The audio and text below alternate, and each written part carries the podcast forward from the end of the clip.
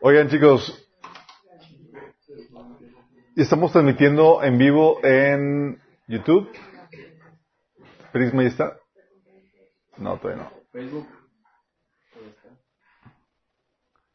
Prisma todavía no. Ok. Estamos teniendo la transmisión en YouTube, pero ahorita lo arreglamos. Sí.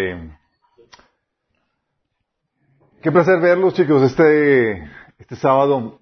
Eh,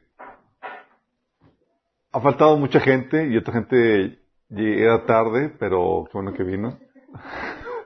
no, ha estado faltando mucha gente porque, oigan, ha estado la, la enfermedad bien intensa, ¿eh? Hay familias enteras enfermas, eh, de gripa, porque todavía, todavía to, es influenza, es influenza y gripa, todo, porque todavía existe la influenza y la gripa, chicos, ¿eh? no todo es COVID. Influenza, influenza. Sí, todavía existe la influenza, ¿eh? Um, sí, no se va a acabar. Entonces, pero pues obviamente ahorita con la paranoia piensan que todo se, que es este COVID, ¿sí?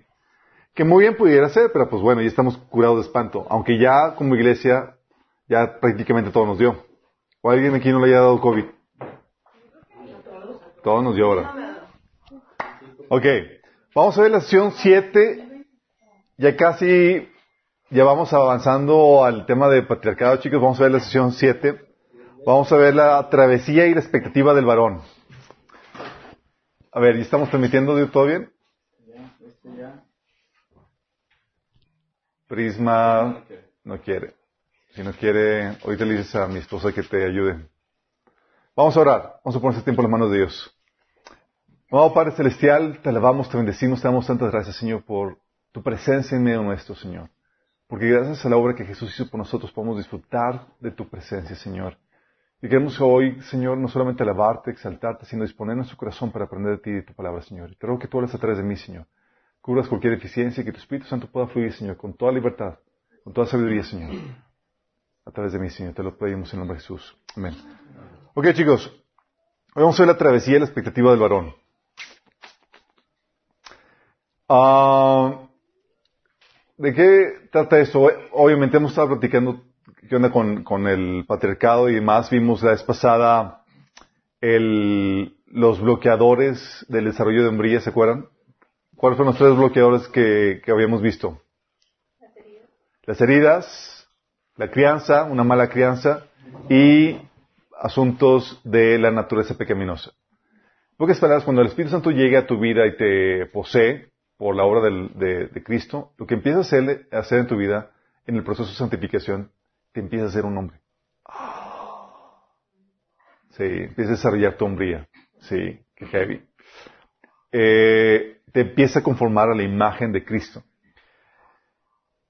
Pero dentro de este proceso que el Señor hace en nuestras vidas, como varones, eh, hay gente que he escuchado el comentario, no sé si les ha pasado, que hay eh, protocolos o ceremonias que marcan la transición, por ejemplo, en las mujeres de niña a mujer, ¿sí? Eh, y eso eh, en muchas culturas se celebra, eh, eso aquí en México es, es, el 15 años, donde ya deja de ser una niña y ya se convierte en mujer y pues se celebran de 15 años y demás. Um, pero una de las quejas que he escuchado es que no hay una ceremonia de transición para los varones. ¿Sí les ha tocado? Los judíos. Los judíos. No, que ceremonia de transición para diferentes hombres. Y, algunos dicen, bueno, es que por causa de eso eh, los varones llegan a, edades eh, ya de adultez y demás, todavía con, con, sin el cambio de chip, porque nunca, nunca hubo un, una transición en, su, en su psique eh, por medio de alguna ceremonia o algo así. Y, pero lo interesante es que si hay ceremonias de, para la transición de niño a hombre en diferentes culturas, que son rituales eh, que llevan al, al, niño a un cambio de mentalidad donde ya oficialmente ya se te reconoce como, como un varón, como un, un hombre, ya dejas de ser un niño. Y estos rituales típicamente involucraban, como desesperarse, dolor físico, emocional para pasar la prueba de hombría. ¿Te imaginas? Y esto era para darle la oportunidad de mostrar coraje, resistencia y habilidad de controlar sus propias emociones. Y hay rituales bien interesantes, chicos. Uno de ellos, por ejemplo, es el de la tribu de Usus, de el salto del Bonji. Hacen una construcción de madera, así de, de, puros palos, así enorme, de unos 30 metros de altura. Pero es Bonji a la, así, no como las versiones actuales. es, no con la seguridad, no es con el resorte que te, que, con el que rebotas, es a la brava y a la antigüita, órale, sí. Los hombres que viven en Banatu, en una isla pequeña del Pacífico, construyen una torre y después de, eh, cuando hacen la transición, la celebración de, este, de, eh, esta transición de niño a hombre, eh, se consideran al, al, joven y tiene que aventarse del bungee.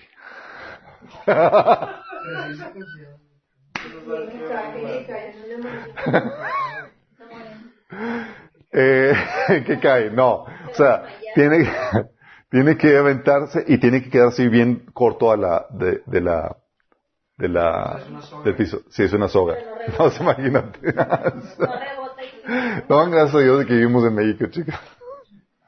Otra, otra ceremonia, por ejemplo, es de la tribu de Madhutja, de los orígenes de Australia, donde el paso de la hombría se realiza por medio de la circuncisión.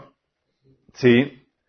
Eh, obviamente la circuncisión que se conoce que también se practica en la Biblia, pero no solamente eso, sino que es la circuncisión y una incisión en el, pene que, que, que, lo hacen varios meses después. Qué salvaje, sí, bien salvaje. Ah, la tribu Ahmar de Etiopía, por ejemplo, el, la transición de niño a, hombre lo hacen eh, el joven tiene que saltar un toro y luego saltar en las espaldas de varias vacas varias veces. son varias vacas alineadas y tiene que estar saltando. como un no, pero pues, encima de las vacas. Sí. ¿Mande? No sé cómo está la cosa. No, no pude ver ahí eso. Los Spartans de la antigua Grecia, por ejemplo, para eh, era la transición para convertirse en varón era siendo un, soldado. Sí, básicamente. Tienes que ser, eh, estar enlistado como soldado y el entrenamiento comenzaba a los siete años. Para los 18 era la prueba de, graduación donde ya pasabas de niño a adulto, en donde tenías, te mandaban, mandaban al joven, al joven al despoblado con un cuchillo nada más, y era sometido, y era, su cometido era matar al mayor número de esclavos del Estado, que tenían, ya es que los gobiernos tenían a veces esclavos en ese entonces. Era, tenía que matar al mayor número de esclavos sin ser detectado y regresar a la escuela militar en una sola pieza. Obviamente los esclavos no se iban a dejar, ¿sí? tenían que... Eh, completado el rito, ya podía casarse y podía adquirir las responsabilidades dentro de, esa sociedad. La tribu Satare Maue de Brasil, por ejemplo, el joven tenía que meter su mano a un guante con tejido de hormigas bala. Sí, que son las más dolorosas. Y tiene que soportar la picadura durante, las picaduras de esas hormigas durante más de 10 minutos sin hacer ruido. ¿Te imaginas? El dolor de esas picaduras dura 24 horas. Obviamente para hacer el guante le dan un sedante a las hormigas y las cosen eh, con el aguijón apuntando hacia adentro eh, en un guante hecho de hojas. Nada más imagínate. Entonces tienes que meterlo y...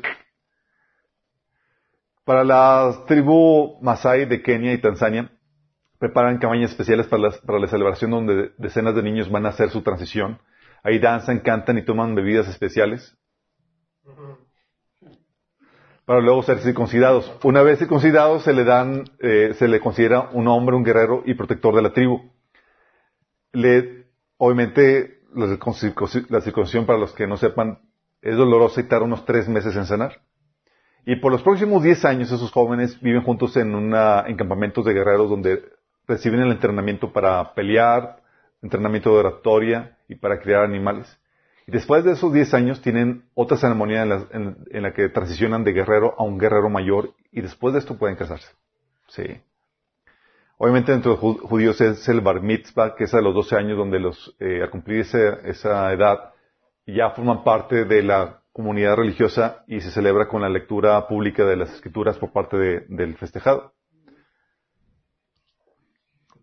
Esas son las ceremonias que, algunos ejemplos de ceremonias que, se practican en las sociedades para transicionar a un niño de a un adulto, de un de un niño a un, a un varón. Qué fácil sería si fuera así de técnico de práctica. O sea, ya, nada más porque pasé la cuestión técnica, me piquetearon unas hormigas, ya soy todo un varón. Ya desarrollé toda mi hombría. Qué fácil. la verdad es que eh, en la realidad, eh, de acuerdo al patrón y el panorama bíblico, es aún más complejo. ¿sí? Eh, y es aquí donde déjame aclararte. Cuando tú naces como varón y eres un varón escogido por Dios para ser hijo suyo, lo que va a pasar es que el Espíritu de Dios te va a adoptar, te va a agarrar de la mano y te va a llevar por una serie de procesos en tu vida para, para desarrollar tu hombría. Dentro de la fe cristiana, dentro del cristianismo, nosotros entendemos que es el Espíritu de Dios el encargado de guiarnos al desarrollo de la hombría. ¿Sigamos entendiendo? Y en ese desarrollo de la hombría, Él te va a sumergir en varios bautismos. Sí. Cuando hablo de bautismos, bautismo significa surgimiento. Y cuando hablamos de bautismos del varón, hablamos de las diferentes experiencias por las que tiene que pasar eh, el varón camino al desarrollo de su hombría. Son pruebas o experiencias en las que debe ser sumergido y cada bautismo aumenta su nivel de hombría. Sí. Pablo, cuando hablaba de las tentaciones, en, ahí en la carta de Corintios y más, decía, confortaba a, su público diciéndoles que ninguna tentación que sufras es diferente o a las del resto del, género humano. Hablando de que hay procesos o tentaciones, hay cosas que son comunes al, género humano. Y en el proceso de formación de la hombría hay procesos o hay bautismos que son normales en la vida de todo varón. De hecho, en las consejerías que nos ha tocado dar, sacamos de ese repertorio, llega así el varón así todo llorando, es que me pasó eso, la es. Tienes que pasar por eso. Es normal que pases por eso. Es parte del bautismo que el Señor quiere darte en el camino al desarrollo de tu hombría. ¿Sí? Tienes que entender eso. Entonces, ¿cuáles son esos procesos? Ok, bautismos de Dios para el desarrollo de varones. Primero es el bautismo del oficio. Aquí es donde comienza la primer travesía a la hombría. Es la etapa en la que aprende el hombre a hacerse útil. ¿Sí?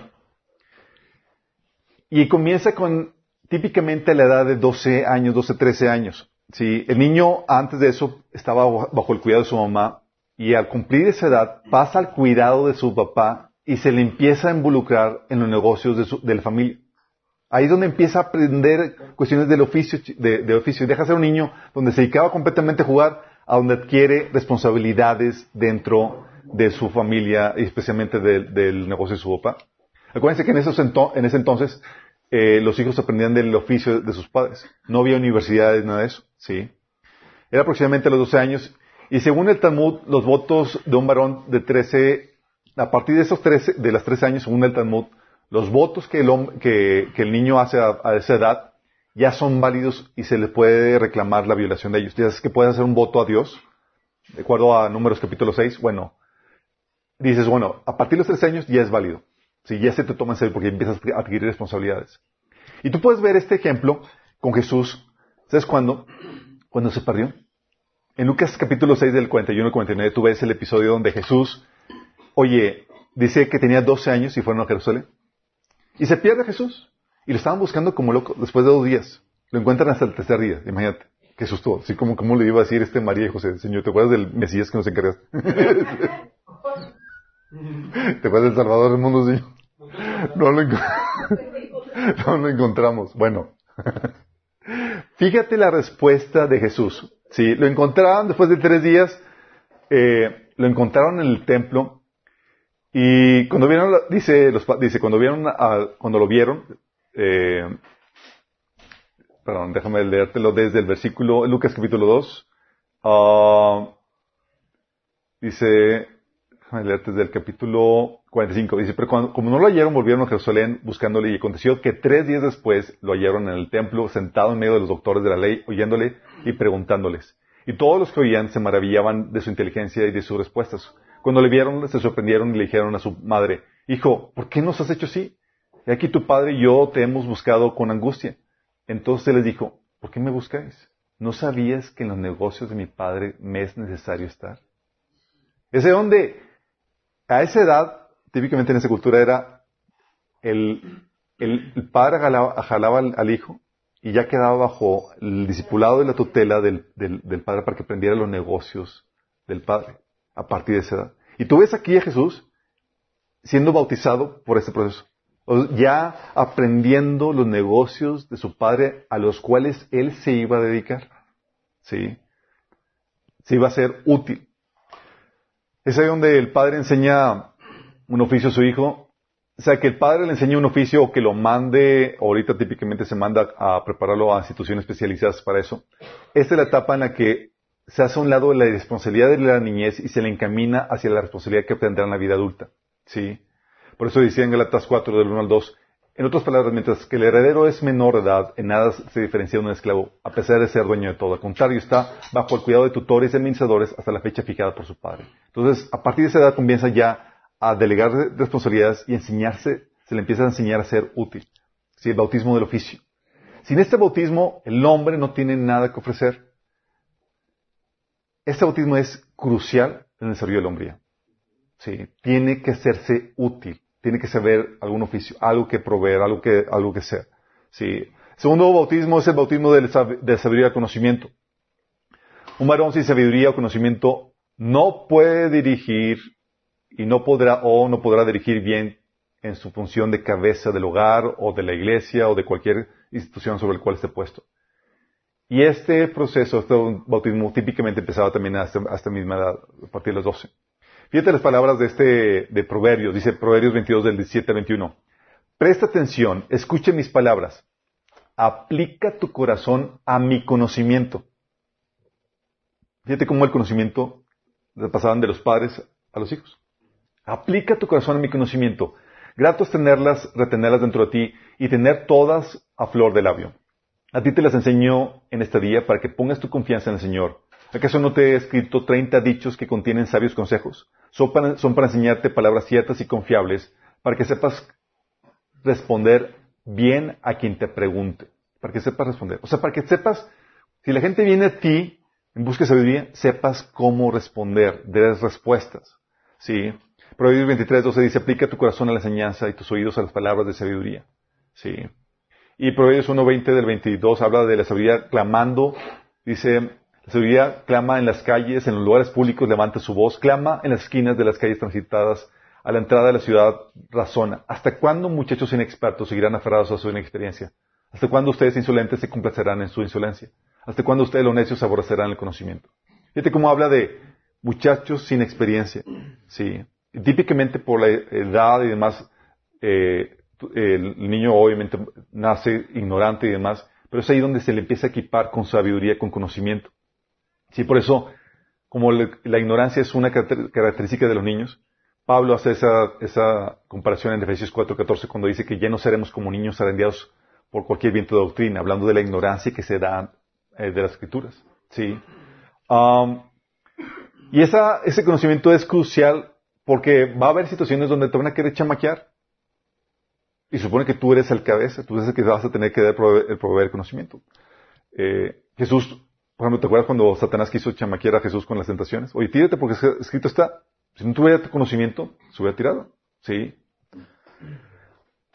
Y es ahí donde, por ejemplo, dice en 1 Corintios 14, 75. Si tienen preguntas, las mujeres, que pregunten a su marido en casa, porque no es apropiado que las mujeres hablen en las reuniones de la iglesia. Hablando de la responsabilidad del hombre de proveer esta instrucción. Ese bautismo de la sabiduría de conocimiento es indispensable. Y es indispensable para el varón que está, pues, eh, llamado a ser cabeza, tanto de su hogar como de la iglesia y demás. Por su responsabilidad de ser cabeza, tiene que pasar por ese bautismo. De hecho, a los, reyes, ¿sabes cuál era la instrucción de los nuevos reyes cuando ocupaban el cargo?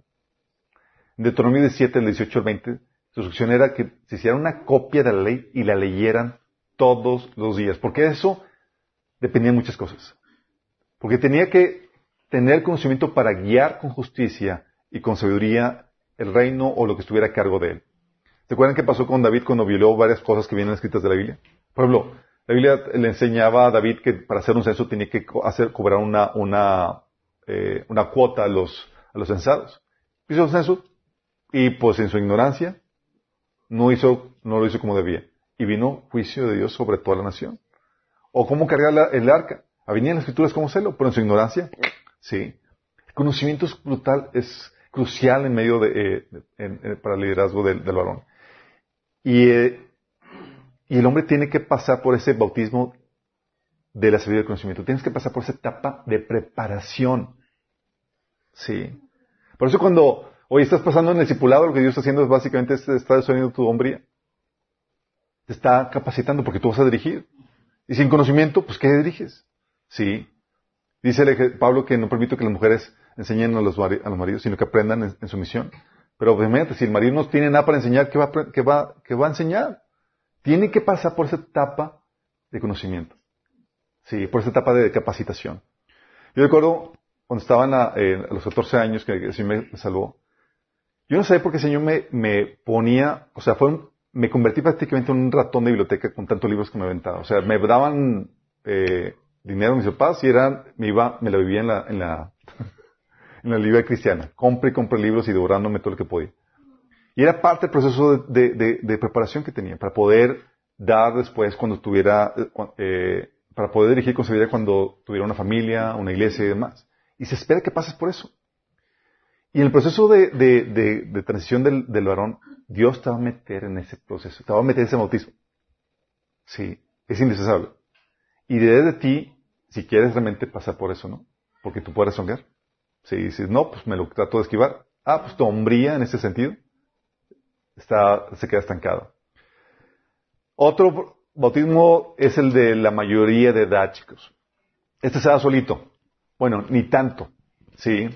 En la Biblia, al cumplir los 20 años, tenían que estar preparados para hacer frente a varias responsabilidades que tenían como varones. Ya pasaban oficialmente, legalmente, de ser dependientes de los padres a ser mayores de edad, dueños de sus propias decisiones. Uno de, los cambios en ese sentido, en esta transición, es, tenían que servir en el ejército. 20 años. A 20 años ya, órale, tienes que registrar. Tú, soy un niño. ya no se te consideraba niño. Por la edad, ya se te considera un adulto. Números 1 del 2 al 3 habla acerca de eso, de que se tenían que registrar en el, en el ejército los los, los varones de 20 años para arriba. Sí. No solamente eso. A partir de los 20 años tenían que cumplir con obligaciones económicas como la de impuestos. Al hacer un censo, si ya tienes 20 años, tienes que pagarle. ¿Sí? Ya se esperaba de ti que tuvieras la capacidad y los medios para poder hacer hacerte responsable de ese, de, de, esa carga que te estaban poniendo. Y legalmente ya eres responsable. Se acabó el servicio de tutoría que te ofrecían tus papás. Ya. Sí, servicio de tutoría se acabó. Ya no estás a cargo de ellos. Digo, ya ellos no, tú no estás a cargo de ellos, exactamente. Ya no les debes obediencia. Cualquier instrucción que ellos te dan, ahora se convierte en consejo. Qué verdad. Ahora tú tomas tus propias decisiones y sufres tus propias consecuencias. Esta transición es importantísima, chicos, pero lamentablemente es que se da dentro del ámbito cristiano. Hay pastores enseñando que siempre tienes que obedecer a tus padres mientras que permaneces como soltero.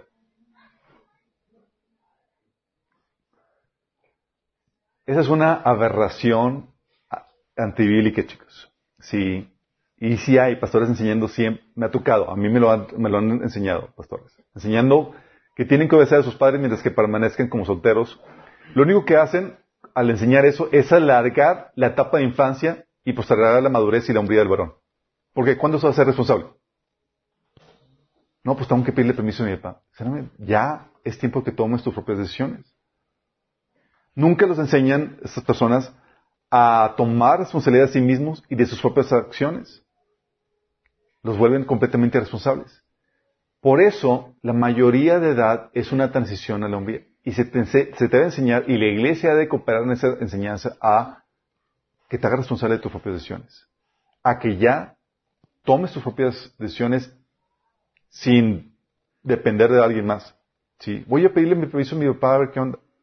Peor aún cuando te dicen que tienes que pedirle permiso al pastor para lo que quieras hacer, con quién te vas a casar y demás. ¿Sí? Porque llega un punto donde tú vas a tener que tomar tus decisiones porque se espera de ti que seas la cabeza de tu familia o de cualquier otro ministerio o situación que el Señor te ponga a cargo. No vas a poder estar dependiendo de otras personas. Entonces, bautismo de la mayoría de edad es crucial. Antes de eso, se te sigue considerando un niño legalmente ante la sociedad. Sí, aunque ya haya comenzado tu proceso de desarrollo de hombría. El otro bautismo es el bautismo de la independencia económica. No solamente se requiere que pases esa, edad que te distingue entre niño y una persona independiente, adulta, sino que eh, producto del bautismo anterior viene el bautismo el cual este bautismo el cual es crucial en el paso de la hombría, que es la independencia económica. En esa etapa, el varón es económicamente independiente. Ya no depende del dinero o manutención de sus padres, sino que ya hace, ya se hace responsable económicamente de sí mismo. Es crucial esto. ¿Mm? En algún punto, si Dios va a trabajar contigo, te va a llevar a ese proceso de independencia económica. Es crucial. ¿sí? Eh, la capacidad de mantenerte tú solo es lo que distingue a una persona eh, que pasa de la etapa de, niñez a una persona adulta. Sí. Yo todavía recuerdo cuando estaba en la, cuando me gradué y demás, estaba emocionadísimo cuando mi papá me dice, me dio una cantidad de dinero, que dice mi mamá que eran 100 pesos, pero no, eran más. 50 pesos. Una cantidad de dinero me dice, papá, esto es lo último que te doy. De aquí en adelante te rascas con tus sueños. Para mí fue, ¡wow! Porque para mí el Señor me está pasando, me está pasando por bautismo donde, ahora sí, tú y yo directamente. Sí, yo te voy a proveer a ti directamente. y yo sé que para mí no era asunto de que, como, yo sabía que mi provisión no era mi papá, sino era Dios a través de mi papá. Y cuando ves eso, ya sabes eso, no te preocupas con, ah, se quitó esa provisión, oh, sí, ahora voy a aprender, Dios va a abrir otros medios y va a utilizar mis dones, debilidades y talentos para eso. Y Dios efectivamente lo hizo. Sí. La capacidad de mantenerte tú solo. Es lo que decía, por ejemplo, Pablo en 1 Corintios 4.2. Dice, nos cansamos trabajando con nuestras manos para ganarnos la vida. Eso es parte de lo que se espera de un varón. Hechos 20.34 dice, ustedes saben que mis dos manos han trabajado para satisfacer mis propias necesidades e incluso las necesidades de los que estuvieran conmigo. Es lo que se espera. Sí. Efesios 4.28 dice, el que robaba, que no robe más, sino que trabaje honradamente con las manos para tener que compartir con los necesitados. Hablando de esta eh, capacidad de solvencia económica para mantenerse uno mismo y poder ayudar a los demás. Déjame aclararte esto. Tú puedes tener o recibir una herencia. ¿Sí? Pero tienes que distinguir entre recibir una herencia y saber producir. Lo que estamos hablando aquí es saber producir. El que recibe la herencia sin, saber producirlo, lo que hace es que simplemente se la gasta. Sí, es un junior que nada más vive para gastarse la lana de, que heredó. El bautismo de la independencia no se da, sino no se da cuando recibe la herencia, sino cuando sabes cómo mantenerla y multiplicarla. Es decir, cuando sabes generar ingreso económico. Tienes el caso, por ejemplo, del junior que está en Lucas 15, eh, que es el, es el, hijo pródigo, ¿se acuerdan? Que dice un hombre tenía dos hijos, continuó. El menor de ellos le dijo a su padre, papá, dame todo lo que me toque de la herencia. Así que el padre repartió sus bienes entre los dos.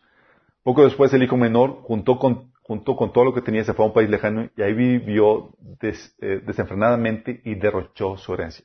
Pregunta, ¿este pasó por el bautismo de la independencia económica? No, aunque tuviera la herencia, chicos. Sí, no sabía producir. En cambio, el mayor, el hijo mayor decía, mientras tanto el hijo mayor estaba trabajando en el campo. ¿Mm? ¿Había recibido herencia? Sí, pero estaba multiplicando, le estaba administrando. Y de hecho, ¿te acuerdan cuando se quejó con su papá? Dice, todos estos años he trabajado para ti como burro y nunca me hacer nada de lo que me pediste. O sea, sabía trabajar. Ya era independiente económicamente. Sí.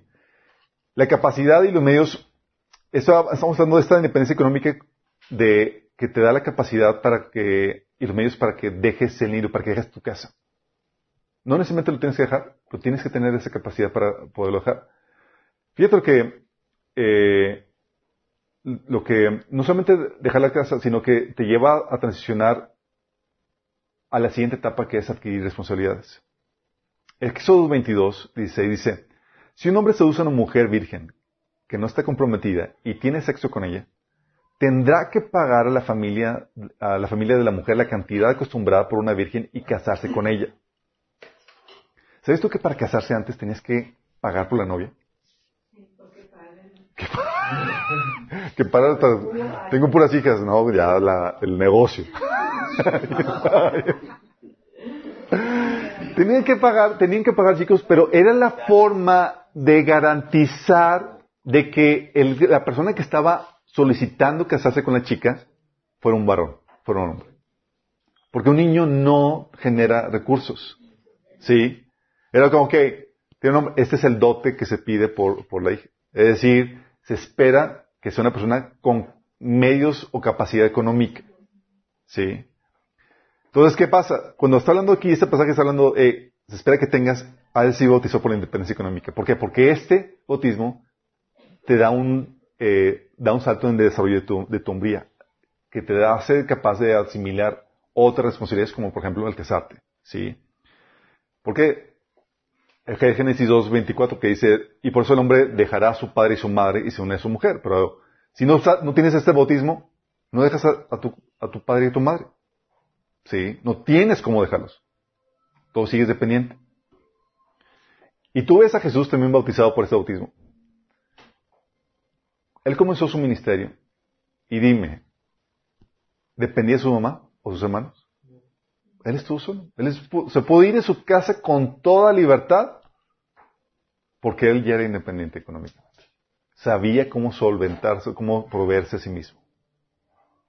Bautismo de la independencia económica. El otro bautismo es el bautismo de la obediencia por convicción. Porque una vez, una vez independiente, se prueba qué tipo de persona eres tú. Puedes, puede que decidas ya con independencia o sea, no, ti, eres independiente, ya eres mayor edad, ya no estás bajo la tutela de tus papás, y eres económicamente independiente. Eso te da un montón de libertad y de poder eh, para ti mismo. Y es, ¿qué vas a hacer con eso? Tú puedes ser que te decidas destramparte o vivir una vida en obediencia a Dios viviendo sabiamente. Eso es lo que va a estar en juego. Sí. Oye, soy libre. Ya no, ya no tengo que obedecer a mis papás. Puedo hacer lo que yo quiera. Yo tengo medios económicos. Wow, tengo poder para poder hacer cosas. ¿Qué voy a hacer? ¿Qué va a hacer con eso? Viene ahí donde es, entra en acción el bautismo de obediencia por convicción. Antes obedecías a tus padres porque ellos estaban detrás de ti y te corregían. Sí, pero ahora, ¿tendrás la suficiente hombría para hacer lo que es correcto sin que nadie esté detrás de ti? Jesús se independizó, dejó su, la casa de sus padres. Él era económicamente independiente. No dependía de nadie más. Él se proveía a sí mismo. ¿Y te acuerdas qué fue lo que hizo, lo primero que hizo Jesús? ¿Alguien se acuerda? No, no fue la sinagoga. ¿Qué, qué una de las primeras cosas que hizo Jesús? Se bautizó, chicos. ¿Se acuerdan? Mateo 3, del 13 al 17 dice, Luego Jesús fue a Galilea al río Jordán para que Juan lo bautizara, pero Juan intentó convencerlo de que no lo hiciera. Yo soy el que necesito que tú me bautices, dijo Juan. Entonces, ¿por qué vienes tú a mí? Pero Jesús le dijo, así debe ser, así debe hacerse, porque tenemos que cumplir con todo lo que Dios exige. ¿Qué estaba haciendo Jesús? Ya estaba independiente y es, ahora sí, por mí mismo, por voluntad propia, decido vivir en obediencia a Dios. No iba a vivir para desenfrenarme y demás. ¿Qué pasó con el hijo pródigo? ¿Te acuerdas? El hijo pródigo, oye, ya su mayor edad, ya tengo medios económicos, ¿y qué voy a hacer? Vivir la vida loca. Órale. Si tú vas a ser varón, un, hombre que, tiene la hombría desarrollada en ese sentido, tú tienes que tener, saber que tu mayoría de edad, tu capacidad de, de tomar decisiones por ti mismo sin depender de tus papás y tus medios económicos, no es para que hagas lo que tú quieras, sino para que vivas en sumisión a Dios haciendo su voluntad en obediencia. Mi papá me decía de niño, porque siempre quería hacer arreglos en la casa, en el caso de mi papá, me decía, cuando tengas tu casa vas a hacer lo que tú quieras. Tal, ya crecí, tuve la casa, y eso me dice, haces lo que yo diga. Ah, Señor, Sí, se trata de aprender a vivir en obediencia. Sí. Um, lo que define qué vas a hacer con tu nuevo poder, cómo vas a vivir. Sí. Si decides vivir en desobediencia, viviendo una vida, como dice la canción La vida loca, tu hombría se ve mermada. No tiene la capacidad para hacer lo correcto por ti mismo. El otro bautismo es el bautismo de la responsabilidad personal, bautismo de la misión. ¿Qué vas a hacer con tu nueva libertad? Un varón desarrollado adquiere responsabilidades. Oye, tengo libertad, tengo poder, tengo medios económicos, ¿qué voy a hacer con ello? Lo que se espera es que adquiera responsabilidades. Esta es la única manera, y, la única manera de obtener y ejercer autoridad, chicos, es por medio de adquirir responsabilidades. Sí. Pues, de hecho, la autoridad fue dada para el servicio en amor. ¿Te acuerdas lo que dice Galatas 5.13? Dice, pues ustedes, mis amados hermanos, han sido llamados a vivir en libertad. Oye, ya eres mayor de edad, ya eres libre. ¿Qué hacer con esa libertad? Pedro dice, pero no usen esta libertad para satisfacer los deseos de la naturaleza pecaminosa. Al contrario, usen la libertad para servirse unos a otros por amor. ¿Entonces por qué la libertad? Para el servicio. Oye, ¿eso me verdad que voy a hacer? Debo adquirir responsabilidades. Ese es el otro bautismo por el cual tienes que pasar en la atención a la hombría. Sí. Servir donde? Donde haya necesidad. Sí. ¿Te acuerdas a Jesús cuando, en Mateo capítulo 9, cuando dice que vio a las ovejas, a las multitudes como ovejas sin pastor? Y se compadeció de ellas. Dice, hey, hay mucha necesidad, pidan por, por obreros. Hechos 20, 34, 35 dice Pablo, ustedes mismos saben cómo en estas manos eh, se han ocupado de mis propias necesidades y de los demás compañeros. Con mi ejemplo, les he mostrado que es preciso trabajar duro para ayudar a los necesitados, recordando las palabras del Señor Jesús. Hay más dicha en dar que en recibir. Fíjate.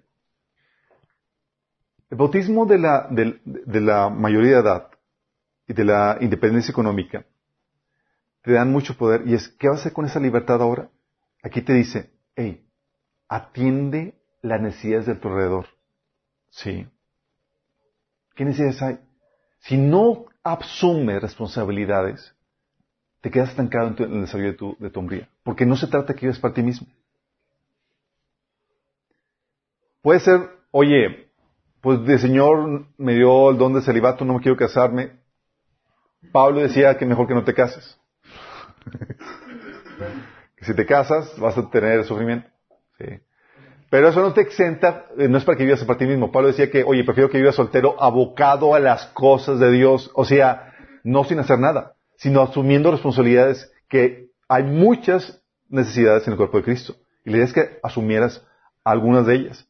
Jesús dijo en Lucas 4, 18 al 19, por cuanto el Espíritu de Dios está sobre mí, el Espíritu del Señor me está, eh, está sobre mí, por cuanto me ha ungido para anunciar buenas nuevas a los pobres, me ha enviado a proclamar libertad a los cautivos y a dar vista a los ciegos, a poner libertad a los oprimidos, a pregonar el año del favor del Señor. Fíjate, recibe el Señor su libertad y el poder y es para que ponerme a servir en la obra de Dios. Adquiero responsabilidades.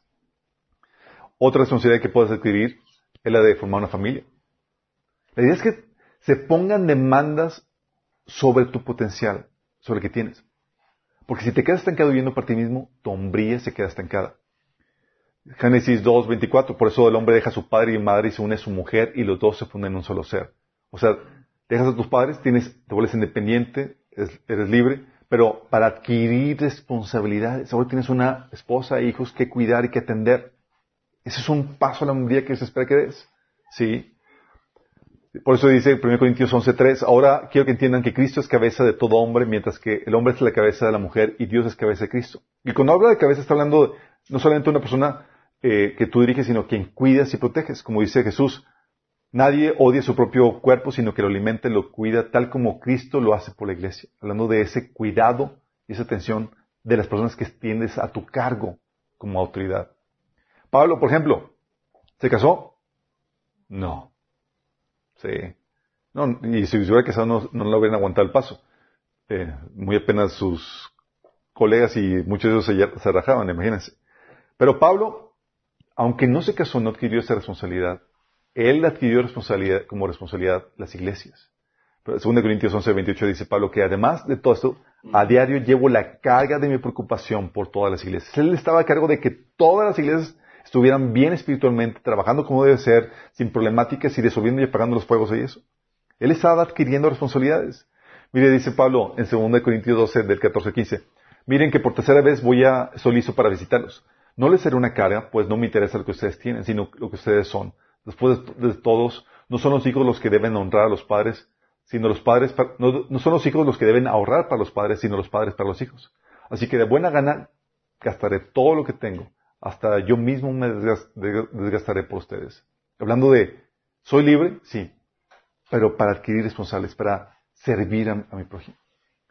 Si no basas por el bautismo de la responsabilidad, tu hombría se ve menoscabada.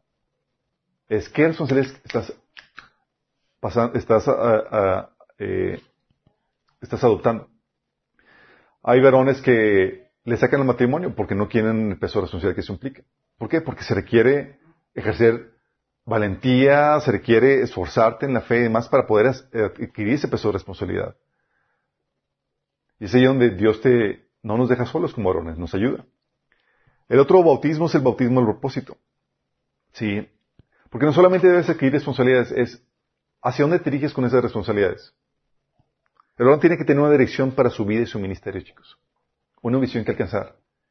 Su nivel de hombría aumenta al pasar este bautismo. Porque ves, oye, va perfecto, ya adquiriste la responsabilidad de tu familia a dónde se dirigen como familia. Hay existe la responsabilidad de la iglesia, a dónde se dirigen como iglesia. Parte de la función del varón es no solamente adquirir responsabilidades y servir, sino servir con una dirección, a dónde nos dirigimos. Jesús nos ponía y puso a la iglesia y a sus discípulos una dirección clara en cuanto a cómo encaminarse. ¿Se acuerdan? Mateo del de, 10 del 5 al 6 te habla de que mandó a sus discípulos a predicar, les pone la visión clara. Hey, primero evangelicemos a todo el pueblo de Israel. No vayan por caminos gentiles. ¿Sí?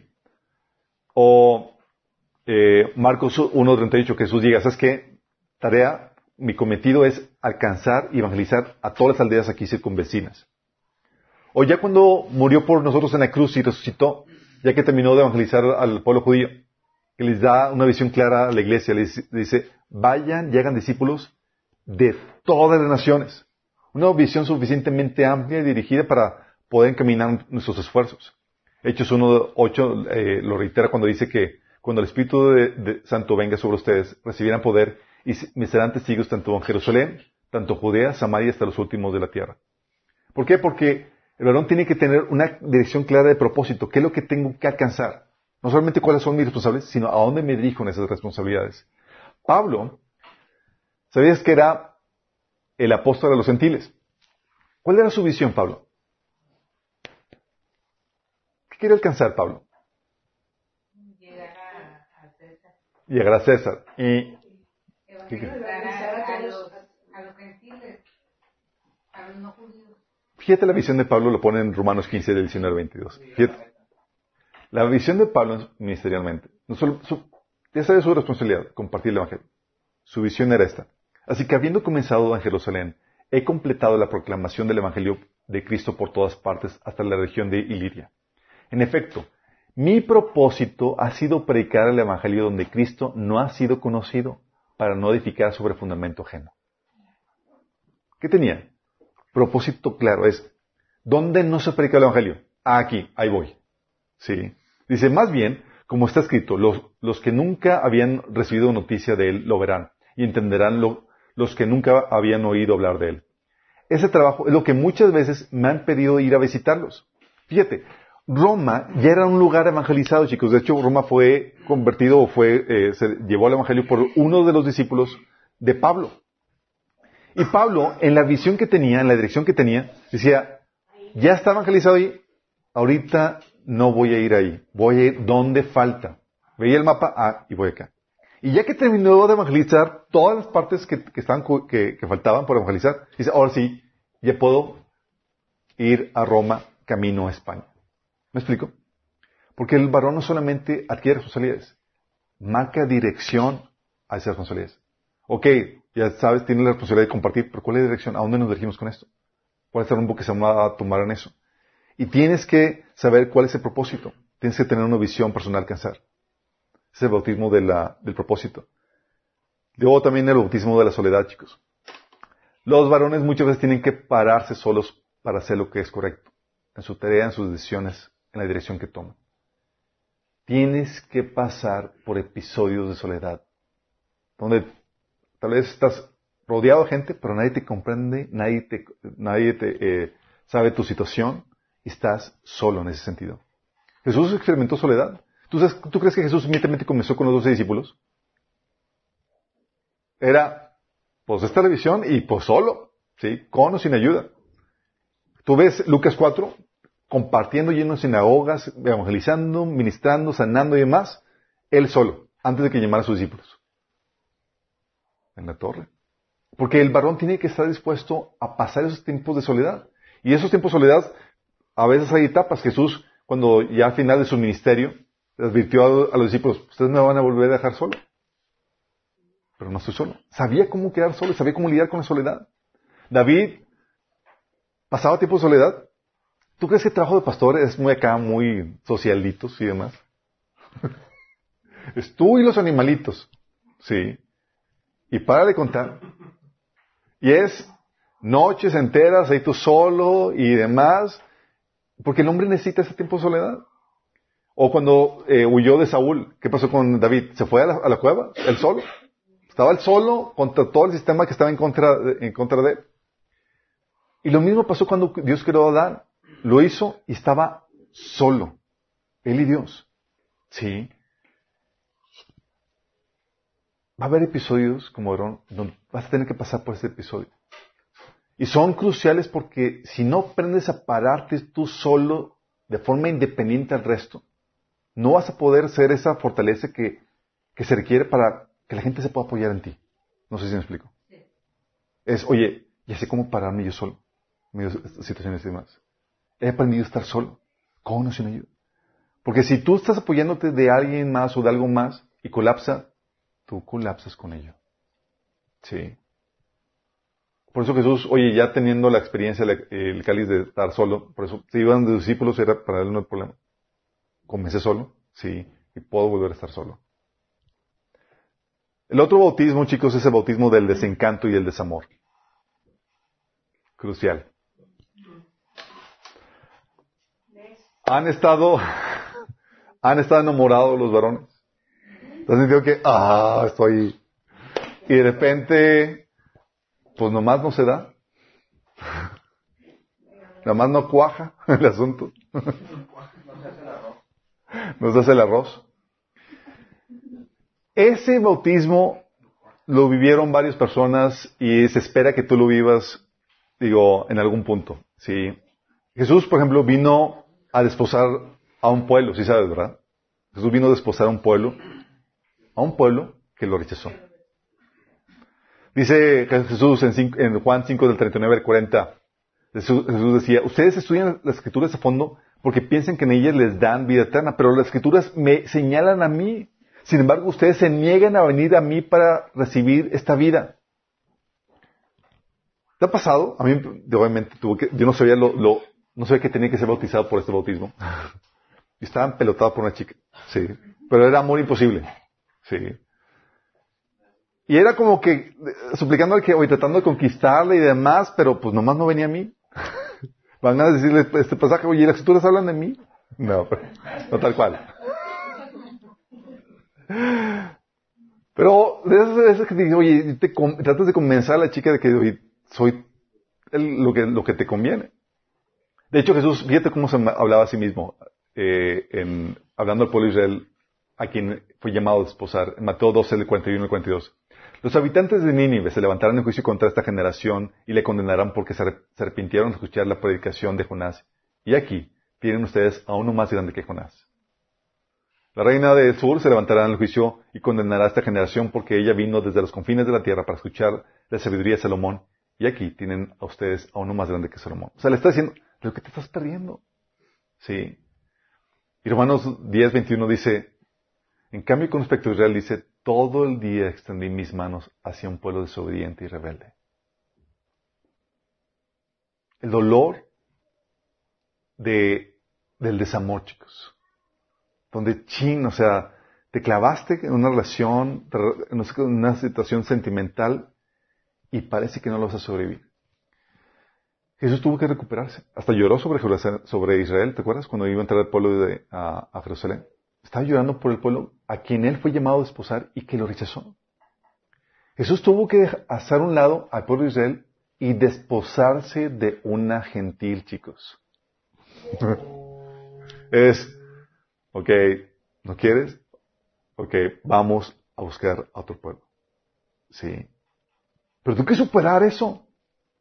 Y tuvo que tomar decisiones así de, ok, ¿somos platos de una mesa los gentiles? Sí, chicos. Gracias a Dios por el rechazo de la Mesías. Tienes a David también, oye, ¿te imaginas David, su primer amor? Le dicen, estaba de jovenzuelo David, le dicen, oye, pues la hija de, de, Saúl anda por ti. Uh, está Mical, ¿se acuerdan? Oye, la hija de... No, pues... Era hija del rey y estaba re chula la chica, sí. Y tenía lana con qué verse para verse bien. Entonces...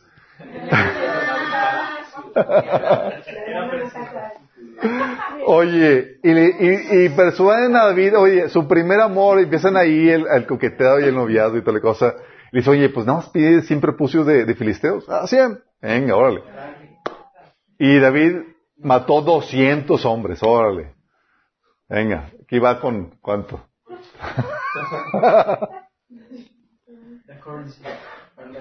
Ah, y ta... Dice, y se trajo David los repucios y se los entregó a todos al, rey, a fin de hacerse yerno del rey, y Saúl le dio a su hija Mical por mujer. Su primer amor, chicos. Y le duró muy poco. ¿Te acuerdas qué pasó con, con Mical? ¿Qué pasó? No, no, no, no. Ok, les digo, les platico. David tuvo que huir porque Saúl lo quería matar, ¿se acuerdan? Y tuvo que dejar su casa, su esposa y todo. Y el canijo de su papá, el papá de Mical, sí, el, rey, dice, le dio, entregó Mical a otro tipo. ¿Te imaginas el, la telenovela? Dice, Saúl por su parte había entregado a su hija Mical, esposa de David, a Paltiel, hijo de Lais, oriundo de Galín. Imagínate, él solo y demás, y ahora sin, sin el amor de su vida. No.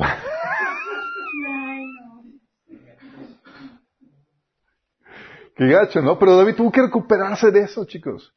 ¿Qué pasó con Sansón? Por no haberse considerado en el área del sentimental. ¿Qué pasó con, Sansón?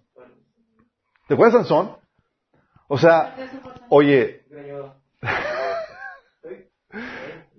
pasó algo similar con Sansón, chicos. ¿Te acuerdas? Sansón se desposó y luego se encuentra que el papá de, su, de su, esposa le entrega la, la, su esposa a otro, a otro filisteo. Dice, pasado algún tiempo durante la cosecha de trigo, Sansón tomó un cabrito y fue a visitar a su esposa. Voy a la habitación de mi esposa, dijo él. Pero el padre de ella no le permitió entrar, sino que le dijo, yo estaba tan seguro que la odiabas que se la di a tu, a tu amigo. O sea, la chava por la que estaba dispuesto, o sea, ¿se acuerdan que el papá estaban tratando de persuadirle que no, no te cases con ella, además que no hay chicas en, en, en, Israel con el cual puedas casar? No, yo quiero a ella. Estaba su primer amor. Y el, su suegro le dio su esposa a otro, a otro tipo. Sí. Y le dice, ¿pero acaso no es más atractiva su hermana mayor? Tómala para ti en lugar de la mayor. Sansón replicó, esta vez sí que no respondo por daño que les cause a los, filisteos. Y causó estragos. Porque no sabía cómo lidiar con, no podía superar la ruptura sentimental, chicos. ¿Qué es lo que sucede? También sucedió una problemática con Salomón. Salomón no sabía cómo controlar sus emociones, sus sentimientos, y se hizo de mil mujeres, chicos. Setecientas esposas, trescientas concubinas.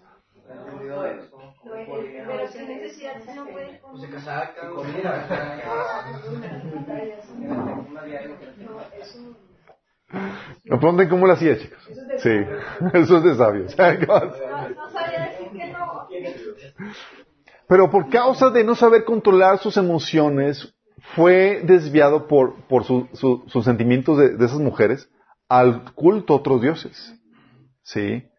Rom- eh, Primera de Reyes 11 del 1 al, al 8 habla acerca de eso. ¿Por qué? ¿Qué pasa, chicos?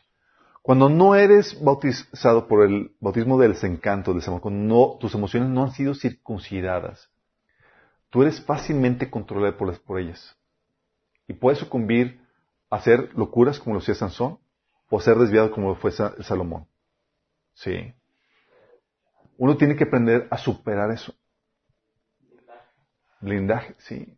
Donde pasas por el desamor y demás. Hay situaciones, llegan conmigo a- algunos varones y llegan, es que, o sea, terminé con mi novia, parece que nunca lo voy a superar y, y- y están así en la, en la, en la lona, así pensando que ya es el fin del mundo.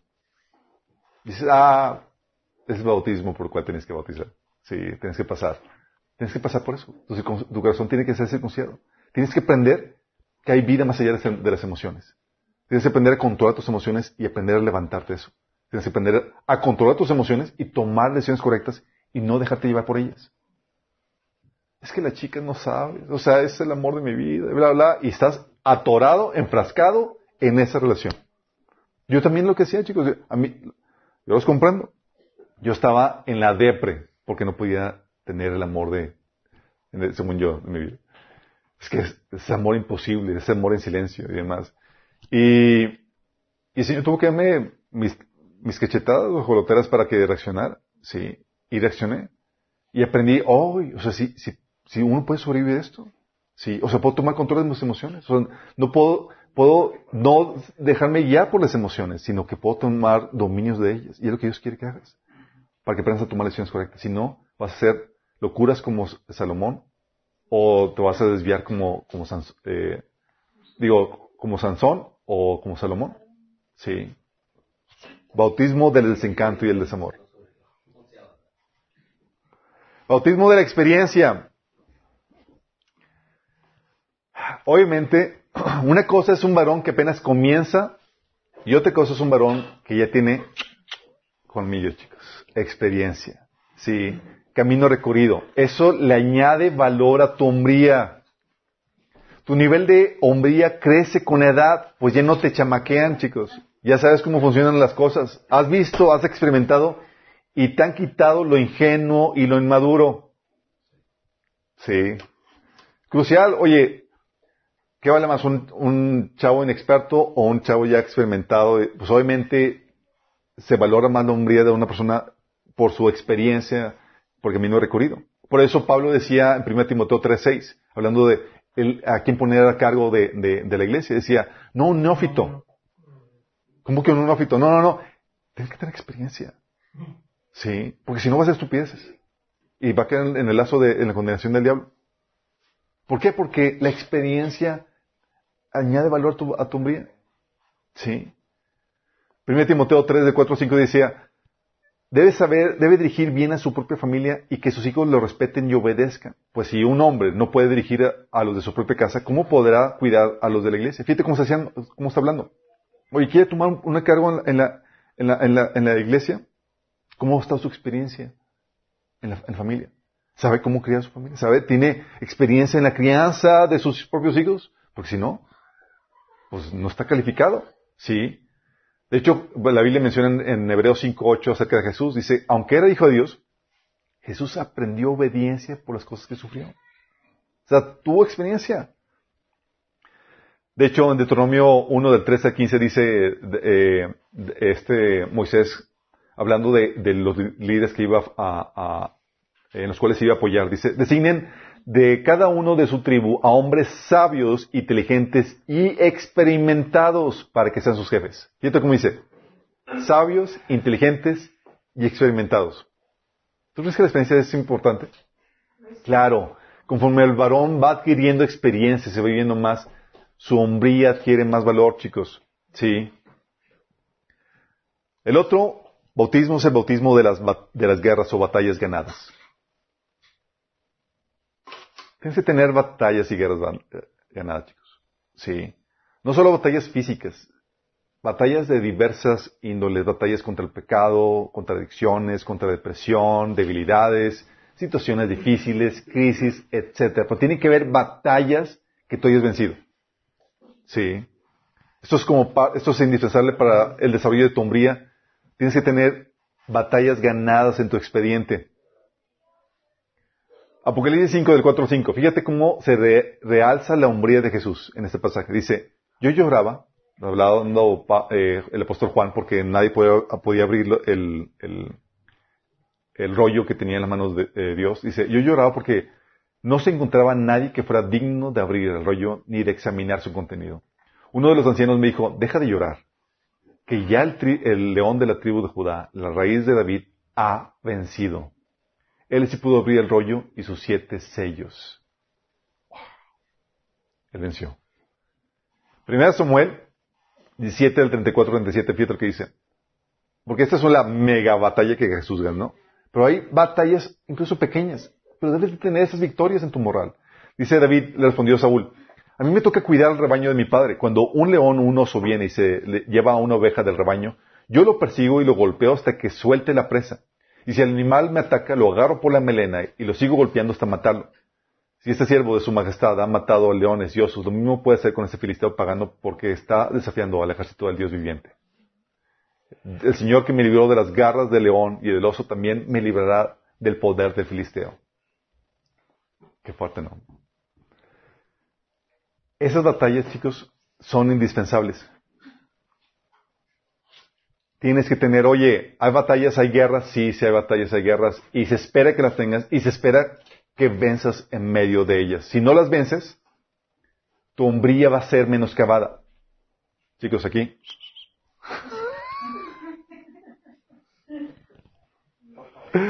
El otro es el bautismo de la fe.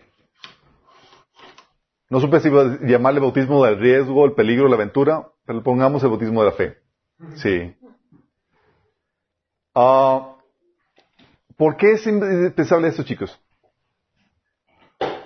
bautismo de la fe. ¿La fe bautismo de la fe, chicos, la fe es el componente que te lleva a tomar riesgos, es el componente que desata la valentía, es el componente que te avienta a la aventura, la fe. Abraham y la tierra prometida, chicos, ¿se acuerdan? Hebreos 11.8 dice que por la fe, Abraham, cuando fue llamado para ir a un lugar que más tarde recibiría como herencia, obedeció y salió sin saber a dónde iba. ¿Tú crees que se necesitaba fe? Era, oye, pues el Señor me dijo que fuera. Pero no sabes a dónde exactamente, nunca has visto ahí, nunca has ido ahí, ni nada. Pero, ¿es esa confianza en Dios lo que te lleva a tomar esas decisiones, esos riesgos. Lo que te lanza a la aventura. ¿Sí? Y lo que lleva a que la gente que, que, que te sigue pueda estar confiada porque, porque estás tú confiado en Dios, quien te da lanzado esa aventura. ¿Te imaginas ahora cómo estaba Señor? ¿Estás seguro, Abraham? Que... Sí, el Señor me dijo esto. De hecho, Hebreos 11:27, por la fe salió de Egipto Israel, sin tener, digo, Moisés, sin tenerle miedo a la ira del rey, pues se mantuvo firme como si estuviera viendo al invisible. Imagínate si Moisés hubiera claudicado en su fe. ¿Hubiera podido inspirar al pueblo de Israel en, esa travesía a salir del pueblo de Egipto? No. O el, episodio de, Israel y los dos espías, ¿se acuerdan? Fueron a, indagar la, la tierra prometida y llegaron Diez con un reporte pésimo, que sí está fabulosa la tierra prometida, pero hay gigantes y hay unos retos impresionantes que no podremos vencer. Y los dos, Caleb y Josué, ¿se acuerdan que, lo que dijo? Números 14 del 6 al 9 dice, dos de los hombres que exploraron la tierra, Josué, hijo de Nun y Caleb, hijo de Jefoné, se rasgaron la ropa y dijeron a todo el pueblo de Israel, la tierra que atravesamos y exploramos es maravillosa. Si el Señor se agrada de nosotros, Él nos llevará a salvo a esa tierra y nos la entregará. Es una tierra fértil donde fluye leche y miel. No se rebelen contra el Señor y no teman al pueblo de esa tierra. Para nosotros es como una presa indefensa. Ellos no, no tienen protección, pero el Señor está con nosotros. No les tengan miedo.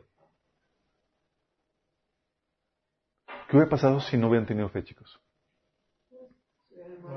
hubieran, se hubieran unido a los lloriquiones que estaban, del- restantes que estaban queriendo regresarse. Sí. ¿Te acuerdas de Jesús? Cuando estaban en la barca y los discípulos estaban paniqueados, temblando porque está por la tormenta pensando que iban a morir. Y Jesús, ¿qué onda con tu fe? Sí. ¿O te acuerdas de Jesús cuando los discípulos en Mateo 16, 17, 17 del 10 preocupados porque no tenían pan? Y Jesús tranquilo dice, ¿no te acuerdas de las cestas que multipliqué? ¿No te acuerdas de estas que, que cómo se proveyó aquí y allá? O sea, ¿dónde está tu fe? Porque la gente, chicos, porque si no tienes, no eres bautizado por ese espíritu de fe, tú no estás apto para ser cabeza en el sentido de que la gente va a venir a ti para ánimo, para aliento.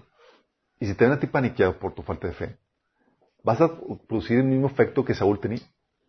Te ven a ti paniqueado y todos se van a paniquear. ¿Tú crees que, por qué David crees que, eh, que la Biblia habla, hay varios, hay dos capítulos que habla de los valientes de David? ¿Por qué crees? Buscaba, oye, solicito gente valiente. Porque él inspiraba esa valentía gracias a su fe, chicos. Hubo un episodio donde estaban todos lloriqueando y querían apedrear a David, y David se fortaleció en el Señor, su fe, y se armó de batalla, armó de para ir a la batalla. La fe, tienes que ser bautizado por eso. Va a haber episodios donde se va a poner a prueba y tienes que ser bautizado por eso, en el sabio de tu umbría.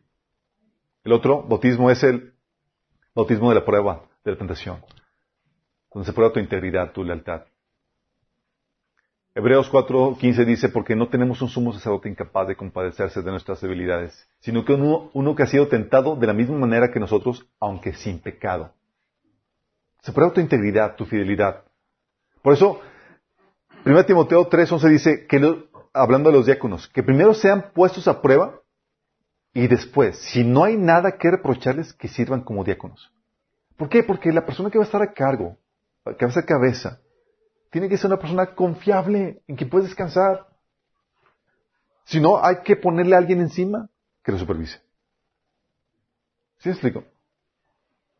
Por eso los ministros, hablando Pablo, tratando de guardar siempre la, la- la buena, su buena reputación y que y, la confianza que se había eh, ganado en- en las- ante las iglesias, dice Pablo en 2 Corintios 8 del 20 al 21. Viajamos juntos para evitar cualquier crítica por la manera en que administramos esta generosa ofrenda. Tenemos cuidado de ser honorables ante el Señor, pero también queremos que todos los demás vean que somos honorables. ¿Por qué? Porque si vas a ser cabeza, si vas a ser eh, tu hogar o un eh, líder como varón, tienes que ser confiable. Piden confianza en ti, todo tu liderazgo está en juego. Sí. ¿Te acuerdas, Pablo? Digo, este Pedro, cuando eh, no yo, sé yo fiel al Señor, cuando lo negó, Mateo 26, 75. Entonces Pedro se acordó de las palabras que Jesús le había dicho, antes que cante el gallo me negarás tres veces. Y salió fuera y lloró amargamente. Dios va a poner situaciones donde se va a poner a prueba tu integridad, tu fidelidad a Él. Y tienes que saber que son pruebas que Dios está mandando para desarrollar tu hombría, para ver si estás listo para pasar al siguiente nivel de hombría. Tienes que pasar, oye, fallé, hay lugar para el arrepentimiento, hay lugar para la restauración, pero tienes que pasar, no se pueden saltar estas pruebas. Sí, este bautismo no se puede saltar. El otro bautismo es el bautismo del insulto, la calumnia y la desaprobación. Si vas a ser varón que vayas al hogar y de donde el Señor te ponga, vas a tomar decisiones y vas a ser sumamente criticado. Porque lo haces, porque lo hiciste. Y si no lo hiciste, porque no lo hiciste. Vas a ser criticado. Va a haber desaprobación. ¿sí? No le vas a agradar a todo el mundo. Y tienes que saber cómo lidiar con eso. ¿Te acuerdas de Jesús por ser enviado a, predicar al pueblo en Lucas 4, de 28 al 30? Empezó a hablar, cumpliendo su función y demás. Y pues no le agradó a la gente el mensaje. ¿Te acuerdas qué pasó con él? Lo agarraron y lo llevaron a las orillas del precipicio para tratar de, matarlo, de aventarlo. O sea, gozaba Jesús de la desaprobación de la gente, chicos. En otro episodio, en Juan 8, del 49 al 40, al del 48 al 49, dice, le dijeron a Jesús, samaritano endemoniado, replicó la gente. ¿No veníamos diciendo que estabas poseído por un demonio? No, dijo Jesús, no tengo ningún demonio. Pues yo honro a mi Padre, en cambio ustedes me deshonran a mí. Le llamaban Belcebú, que le estaba poseído, etcétera, etcétera. Tienes que saber lidiar con la crítica. Si sucumbes ante la crítica o te para la crítica, reprobaste este bautismo. Es necesario que lo pases y lo pases victoriosamente en el desarrollo de la hombría. ¿Te acuerdas con David también pasó esa misma situación? En 1 Samuel 22, del 7 al 8, a David le levantaban calumnias de que estaba tratando de, levantar un complot para asesinar a Saúl. Saúl lo acusaba. Sí. Sí. David decía a Saúl, ni siquiera se sienten lástima por mí. Imagínense, mi propio hijo incita al hijo de Isaí para que me mate, tal como me está tratando de hacer hoy mismo. Paranoico, están levantando injurias. Es parte de. Pablo decía, si nos maldicen, bendecimos. Si nos persiguen, lo soportamos. Si nos calumnian, los tratamos con gentileza. Y tú como varón tienes que saber cómo lidiar con la crítica, con la calumnia, con la composición en ese sentido. El otro bautismo es el bautismo de la abnegación y el sacrificio personal. Esto, una cosa es servir al prójimo. Ya sabes, ya fuiste bautizado por el servicio, por el bautismo de la responsabilidad. Vives para, para servicio de otros. Una cosa es eso, chicos, pero otra cosa es llevarlo a nivel del sacrificio personal de abnegación. Donde tu servicio te cuesta. Llega a costarte. Y va a haber episodios donde el Señor te va a meter en ese bautismo donde, a su mecha. El desgaste físico, emocional o, o demás, está el costo muy alto. Y hay un nivel mayor de hombría cuando has sido bautizado con este bautismo. El de la abnegación, el sacrificio personal, por terceros o por una causa mayor que la de Cristo. Tienes a Jesús. Sí, predicaba y demás y pagaba un precio, pero fíjate el precio que tuvo que pagar a la hora de morir por nosotros. Sería 53 de 4 al 8, al 11. Sin embargo, fueron nuestras debilidades las que él cargó, fueron nuestros dolores los, los que lo agobiaron. Y pensamos que sus dificultades eran un castigo de Dios, un castigo por sus propios pecados. Pero Él fue traspasado por nuestras rebeliones, aplastado por nuestros pecados, fue golpeado para que nosotros estuviéramos en paz, fue azotado para que pudiéramos ser sanados. Todos nosotros nos hemos extraviado como ovejas, hemos dejado los caminos de Dios para seguir los, los nuestros. Sin embargo, el Señor puso sobre Él los pecados de todos nosotros. Fue oprimido y tratado con crueldad. Sin embargo, no dijo ni una sola palabra. Como cordero fue llevado al matadero, como oveja en silencio ante sus trasquiladores no abrió su boca. Al ser condenado injustamente se, le, se lo llevaron. Nadie le importó que muriera sin descendientes, ni que le quitaran la vida a mitad del camino. Pero le hirieron de muerte por la rebelión de mi pueblo. Él no había hecho nada malo y jamás había engañado a nadie, pero fue enterrado como un criminal, fue puesto en la tumba de un hombre rico. Formaba parte del buen plan del Señor aplastarlo y causarle dolor. Sin embargo, cuando su vida fue, sea entregada en ofrenda por el pecado, tendrá muchos descendientes, disfrutará de una larga vida, y en su mano el buen plan del Señor prosperará. Cuando vea todo lo que se logró, mediante su angustia, quedará satisfecho. Mediante su angustia. Tú ves este bautismo de la abnegación, el sacrificio personal en Jesús, cuando en, en, eh, eh, en las últimas horas, cuando entregó su vida. Lo ves con Pablo, Tú sabes cómo Pablo hablaba de sus dificultades, privaciones y calamidades en el servicio de la iglesia. Porque es lo que quiero que entiendas. Este bautismo es, o que tú sirves al Señor, pero va a haber episodios donde va a ser muy difícil hacerlo. Donde, por ejemplo, mantener tu familia va a implicar a veces desgaste físico, desvelos, arduo trabajo. Donde lidiar o, o pastorear la iglesia va a implicar ayunos, desvelos, o sea, que te va a ser algo extenuante. Y el varón, cuando es bautizado por eso, adquiere una mayor hombría, chicos. Es como que, wow, paga el precio. Sí. Varones sacrificándose por su familia, por su iglesia, por su nación, pagando un precio del sacrificio de la abnegación. Es parte de lo que se espera. Y Dios en el desarrollo de la hombría te va a bautizar por eso. Va a haber episodios donde vas a tener que prolongar ese, ese costo, ese sufrimiento. El otro bautismo es el dolor, el bautismo del dolor y sufrimiento. Sorry, chicos. Es necesario en el camino de la hombría que sufras.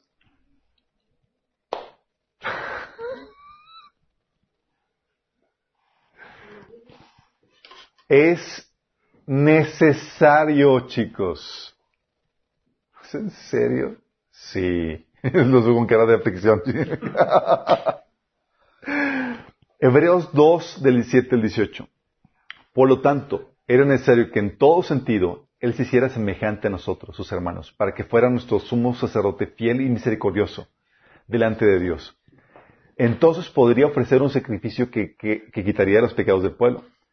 Debido a que Él mismo ha pasado por los sufrimientos y pruebas, puede ayudarnos cuando pasamos por pruebas. El sufrimiento y el dolor, chicos, es necesario que lo pases para que tú estés capacitado de ayudar a otros. Pablo lo ponía de esta forma, 2 Corintios 1 del 3 a 7. Alabado sea el Dios y Padre de nuestro Señor Jesucristo, Padre misericordioso y Dios de toda consolación, aquí, que nos consuela en todas nuestras tribulaciones, para que con el mismo consuelo que de Dios hemos recibido, también nosotros podamos consolar a todos los que sufren. Pues así como participamos abundantemente de los sufrimientos de Cristo, así también por medio de Él tenemos abundante consuelo. Si sufrimos, es para que ustedes tengan consuelo y salvación. Y si somos consolados, es para que ustedes tengan el consuelo que nos ayude a soportar con paciencia los mismos sufrimientos que nosotros padecemos. Firme es la esperanza que tenemos en cuanto a ustedes, porque sabemos que así como participan de nuestros sufrimientos, así también participan de nuestros consuelos. Fíjate cómo está hablando Pablo. Estamos siendo sufridos, pero es para poderlos consolar a ustedes. Y es lo que hace el sufrimiento. Y eso no es sufrimiento y dolor, nada más porque sí, es sufrimiento y dolor con su debido consuelo, con su debida victoria. Hay gente que sufre y se duele y se sumerge en la depresión y quien no, no estoy hablando de sufrimiento, es sufrimiento que viene con el consuelo de Dios. Que sabes que te equipa. ¿Para qué? Para ayudar a otros. También el bautismo de la paciencia, chicos. ¿Por qué? Porque como le vas a tener que lidiar con la inmadurez de la gente que tienes a tu cargo. Sí.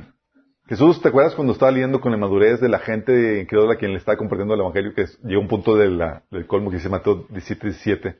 Gente corrupta y sin fe. ¿Hasta cuándo tendré que estar con ustedes? ¿Hasta cuándo tendré que soportarlos? Uno tiene que generar esa paciencia. Sí. Jesús aquí estaba en, medio la, del, del desgaste emocional, perdón. Pero no, paraba con eso, seguía sirviendo. Dice la Biblia acerca del sumo sacerdote, que es la persona que estaba en autoridad. Dice, todo sumo sacerdote es escogido de entre los hombres. Él mismo es nombrado para representar a su pueblo ante Dios y ofrecer dones y sacrificios por los pecados. Puede tratar con paciencia a los ignorantes y extraviados, ya que él mismo está sujeto a las debilidades humanas. Fíjate cómo está hablando de que puede tratar con paciencia a los extraviados e ignorantes. Se requiere esa, esa paciencia, chicos. Tienes a Pablo, por ejemplo, en, 1 Corintios 3, del 1 al 3, sabiendo lidiar con la inmadurez de la iglesia. Dice Pablo, no pude dirigirme a ustedes como espirituales, sino como a inmaduros, apenas niños en Cristo. Les di leche, porque no podían asimilar alimento sólido, ni pueden todavía. Si tú no sabes cómo lidiar con la inmadurez de la gente, si no tienes paciencia, tú no los vas a llevar al desarrollo tú te vas a hacer de ellos. Y el líder tiene que saber cómo, tiene que pasar por ese bautismo de la paciencia para que esté capacitado para desarrollar a la gente. Porque cuando desarrollas gente, lidias con la inmadurez de todos ellos. 1 Corintios 13, del 7 al 9, Pablo habla acerca de eso. Por eso tienes, oye, voy a ser jefe de, familia. Vas a tener que lidiar con la inmadurez de tus hijos y también de tu esposa. Oye, vas a tener vas a ser encargado de, de, la iglesia, vas a tener que lidiar con la madurez de los bebés espirituales. Y lo mismo para todo. Requieres pasar por este bautismo. Y por último, el bautismo de la voluntad inquebrantable. ¿Te acuerdas? Ese bautismo de la voluntad inquebrantable es el que, te, lleva a no mover tus convicciones y decisiones basado en manipulación o chantaje, sino por convicción propia. Indispensable para el varón. ¿Te acuerdas de la señora Fenicia que estaba clamando al Señor y le estaba insistiendo? Estaba, Señor, sana a mi hija, sana a mi hija. Señor, dame, o sea, no puedo darle de comer a los perrillos y descuidar a los hijos. Y es donde no cambies de convicción a menos que tengan un buen argumento. una buena razón. ¿Te acuerdas que le respondió? Sí, señor, respondió la mujer, pero aún los perrillos comen debajo de la mesa las migajas que dejan los hijos. Jesús le dijo, por haberme respondido sí, pues sí, tranquila, el demonio ha salido de tu hija. O sea, dame sabiduría, convénceme, pero no voy a cambiar mi opinión por chantaje o nada más porque tú me lo estás diciendo. ¿Te acuerdas qué pasó con Saúl? Oye, fue enviado a, matar a, a Miledec y a, los, a, ese pueblo y no obedeció. Le preguntaron ahí, oye, ¿desobedeciste la orden de Dios? 1 Samuel 15, 24 dice, dice Saúl, he pecado, he quebrantado el mandamiento, el mandato del Señor y tus instrucciones, porque los soldados me intimidaron y les hice caso. No tenía la voluntad firme, inquebrantable, determinación, era fácilmente manipulable. Estos bautismos, chicos, son típicos los procesos por los cuales todo varón tiene que pasar. No pasa, se le va esa nombría. Son como parches, no sé si alguien de aquí fue scouts, pasaban algunos retos y demás y les daban parches, o los, eh, militares que les ponen aquí las, barras que van determinando los, aumentos, los ascensos que van a conquistando. Lo mismo pasa con esto. Tienes que pasar por eso en el desarrollo de la hombría. No pasas alguno, tu hombría se queda estancada en algún punto. Desarrollas todo eso y el Señor te desarrolla como un varón completo y perfecto. ¿Por qué es necesario esto, chicos? Por la expectativa que se tiene de ti como varón. Dice la Biblia en Proverbios 18:10, Torre fuerte es el nombre de Jehová, a él correrá el justo y será levantado. Bueno, déjame decirte, esto aplica a ti también como su representante. Como cabeza del hogar, de la iglesia, del ministerio, a ti van a correr. A ti van a correr por consejo. Y si no fuiste bautizado por el bautismo de la sabiduría, digo, del, conocimiento, ¿qué vas a dar? ¿Levantado será? No. Tú como que vayas a como líder, vienen contigo y están, buscan consejo, conocimiento. Tienes que ser bautizado por el bautismo del, del sabiduría, del conocimiento, de la experiencia. Oye, van a venir a ti por consuelo. Pero pues siempre viviste todo chido, bien, si no pasaste por, el bautismo de sufrimiento, ¿qué consuelo vas a dar? O sea, él llorando y demás y tú completamente ajeno.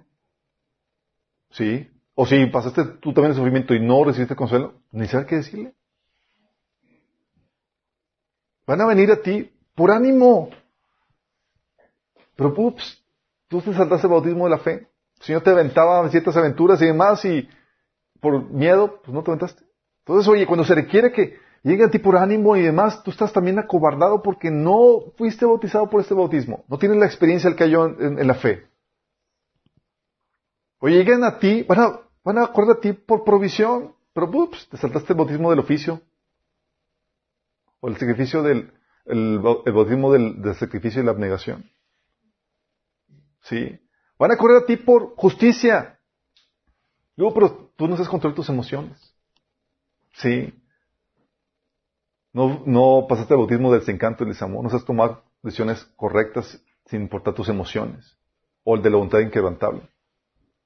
Oye, van a venir a ti por descanso. Confía en ti. Han sido heridos por otras personas y demás, pero ¿quién confiar en alguien y reposar su alma en alguien que pueda confiar? Pero ups, no pasaste el bautismo de la prueba de tentación. No se puede confiar en ti, no hay lealtad de tu parte. Van a venir a ti por misericordia y compasión, pero ups, no pasaste el bautismo de la paciencia.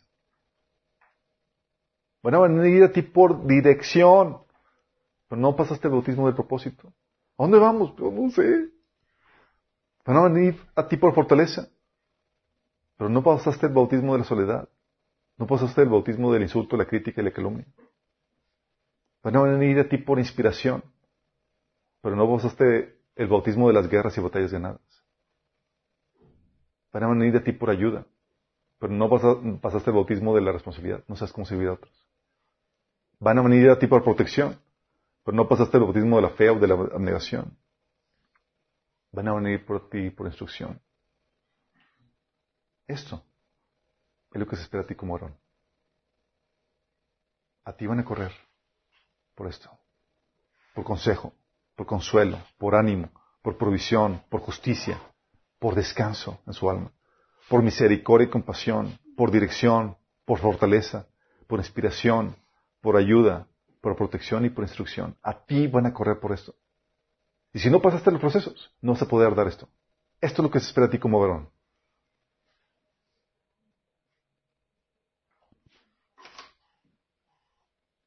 Somos la parte fuerte que sostiene un edificio. Sí, las mujeres van y pueden desarrollar eso y se espera que lo desarrollen. Vamos a hablar de eso más adelante. Pero a ti particularmente se espera más todo esto. Porque a ti, como varón, como cabeza, se espera que puedas proveer todo esto. A ti van a correr por eso. Oramos. Amado Padre Celestial, gracias Señor, porque es tu Espíritu Santo el que nos adopta, nos toma de la mano, Señor, y nos sumerge en diversos bautismos que nos encaminados a desarrollar nuestra hombría, Señor. Gracias, Señor, porque es un proceso que es dirigido por ti, Señor. Y queremos decirte, Señor, que queremos, queremos pasar ese proceso, Señor. Queremos ser hechos a la imagen y semejanza de Cristo, el varón perfecto, Señor. Perdónanos, Señor, si no nos hemos sometido si o si hemos querido saltarnos algún proceso que tú has marcado para nuestra vida, Señor. Te pedimos, Señor, que nos ayude, Señor, a someternos a ellos, que no respinguemos, Padre, para que podamos ser esas personas fuertes, a quienes las personas puedan acudir por consuelo, por consejo, por ánimo, Señor, por inspiración, por descanso, Señor, por fortaleza. Oh, Señor, que podamos ser esas torres fuertes como tú lo eres, Señor, para nosotros. Te lo pedimos, Señor, en nombre Jesús.